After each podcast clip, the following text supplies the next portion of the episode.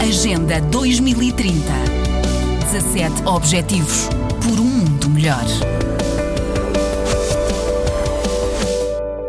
Pelo menos 40 milhões de crianças em todo o mundo perderam um ano crítico de pré-escola devido à Covid-19, de acordo com novos dados do Fundo das Nações Unidas para a Infância, UNICEF. Em comunicado, a diretora executiva da agência, Henrietta Ford, afirmou que as interrupções estão impedindo as crianças de começar a educação da melhor maneira possível. Para ela, a educação infantil constrói uma base sobre a qual todos os aspectos do desenvolvimento infantil dependem. Com a pandemia, essa base está sob séria ameaça. Estes serviços são essenciais para fornecer às crianças proteção, estímulo e nutrição.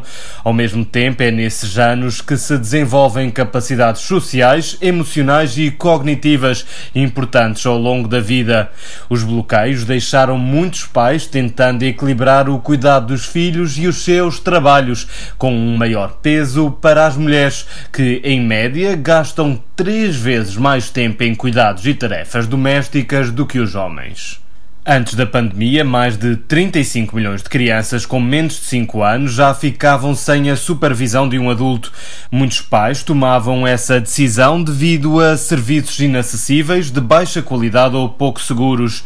Dos 166 países estudados, menos de metade oferece programas pré-primários gratuitos e por pelo menos um ano. Entre os países de baixa renda, o número cai para apenas 15%. Da ONU News em Nova York, Alexandre Soares. Agenda 2030. 17 Objetivos por um mundo melhor.